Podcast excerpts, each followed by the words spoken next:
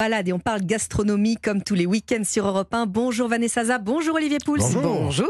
Vanessa, ce matin, vous nous emmenez au château de Versailles. Oui, alors plus que ça même, au domaine du château de Versailles, euh, parce que j'avais envie de vous, vous en parler ce matin euh, en recevant ce très beau livre qui vient de sortir chez Albin Michel. Je vous l'ai amené, le château de Versailles, vue du ciel, euh, à l'occasion évidemment des 400 ans du, du château, vous en avez entendu parler.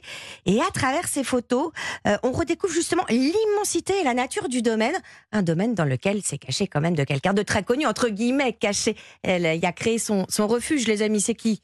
Bah, Bon, c'est Marie qui Antoinette. Bah oui, Marie Oh, bah, et puis voilà. Du Mozart. Parce qu'elle a même, elle, euh, reçu le petit Mozart à la cour. Alors, si je vous en parle doublement aujourd'hui, c'est parce que en ce moment, en plein automne, faut aller découvrir le hameau de la Reine. Euh, ce qui me plaît dans ce hameau, c'est que c'est comme la photo en fait. C'est une question de perspective. Vous allez comprendre pourquoi. On est en pleine mode des jardins anglo-chinois.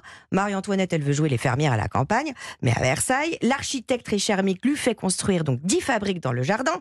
Alors là, on a la maison de la Reine, on a un réchauffoir, on a une laiterie et de préparation et une de propreté, un pigeonnier, un moulin.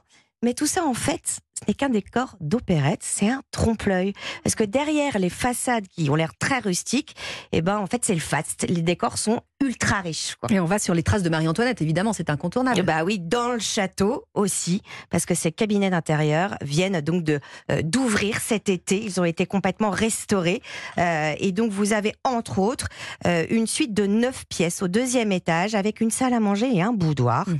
Et ce qui est intéressant, c'est que c'est un travail incroyable qui était réalisé par la Manufacture Royale de Jouy, parce qu'ils ont reconstitué une toile, celle du Grand Ananas, et il y a 22 couleurs. Et Ah en ouais. fait, c'est exceptionnel.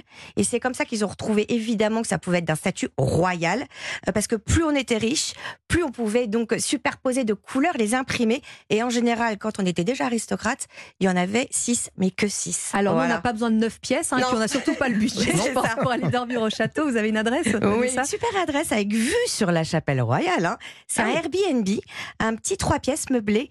Euh, faut se renseigner auprès des demoiselles à Versailles. Oh, c'est joli comme nom. Ouais, c'est très joli. de Et celle qui l'a créée est incroyable. C'est- une super femme sur Versailles. sur Alors, on ne sait pas si Marie-Antoinette euh, s'adonnait à la cuisine. Euh, Olivier, vous avez peut-être Je des pense infos. qu'elle avait des gens un pour ça. historien euh, de la, de la cuisine. En tout cas, nous, on va apprendre à faire des bocaux ce matin. Ah Oui, parce que c'est vrai qu'on peut parfois mettre à profit ces, ces week-ends pour se dire, ben, on va faire des provisions pour un peu plus tard, pour l'hiver, pour les mois à venir. Et c'est vrai que conserver les aliments, c'est un enjeu majeur depuis euh, tous les temps. hein.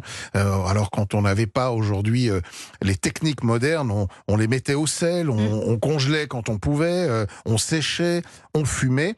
Et puis en 1810 apparaît la stérilisation Eh oui. des bocaux. On le doit à Nicolas Appert, c'était un confiseur. Et grâce à lui, eh bien, on a cette technique qui permet de conserver des aliments dans des bocaux tout en gardant la majeure partie de leurs euh, oligo-éléments, de leurs euh, De vertus, de, leurs, de vitamines, etc. On peut tout, tout, tout mettre en bocal En, bocaux, en Alors, bocal? Beaucoup de Dans choses. bocal? Euh, on, on peut mettre, oui, on peut tout, pratiquement tout mettre dans un bocal. Les légumes, évidemment, des plats préparés comme euh, de, de la Ah oui, ratatouille vrai. ou, ou une blanquette. On peut, on peut y mettre des fruits. On peut aussi y mettre de la viande et, et préparer des pâtés qu'on va, qu'on va Ah, stériliser. Tout ça, ça marche très bien. Des tripes, pourquoi pas. Je suis pas très. J'adore. Ce qu'il faut faire, il faut faire très attention évidemment, c'est à l'hygiène parce que là, ça Mm. ne pardonne pas. Donc quelques règles.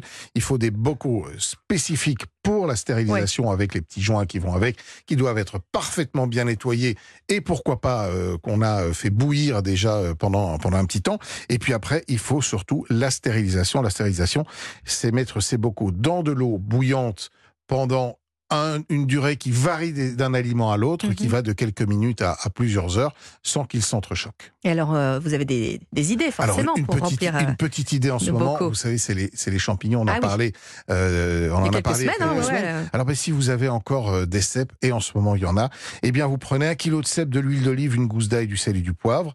Vous lavez délicatement les cèpes hein, sans, sans trop les mouiller. Vous Mhm. les taillez en morceaux, on les fait revenir rapidement dans un petit peu d'huile d'olive, on les assaisonne. Il faut surtout pas trop les cuire. On place les cèpes dans le bocal, on rajoute la gousse d'ail, on fait le niveau avec de l'huile et on stérilise ensuite 1h30, donc dans une grande casserole remplie d'eau bouillante. Et après, terminé, on sort les bocaux on les met de côté et on peut les manger Et on peut les pendant manger plusieurs euh, mois. pendant plusieurs mois. Pas plusieurs années non plus, hein, faut pas. Non, non, non, hein, On fait plusieurs mois, combien de plusieurs temps mois. maximum Euh, entre 6 mois et un an. Eh ben c'est parfait, on aura toutes les astuces sur europe1.fr, les astuces recettes d'Olivier Pouls et les adresses de Vanessa Za. Merci à tous les deux.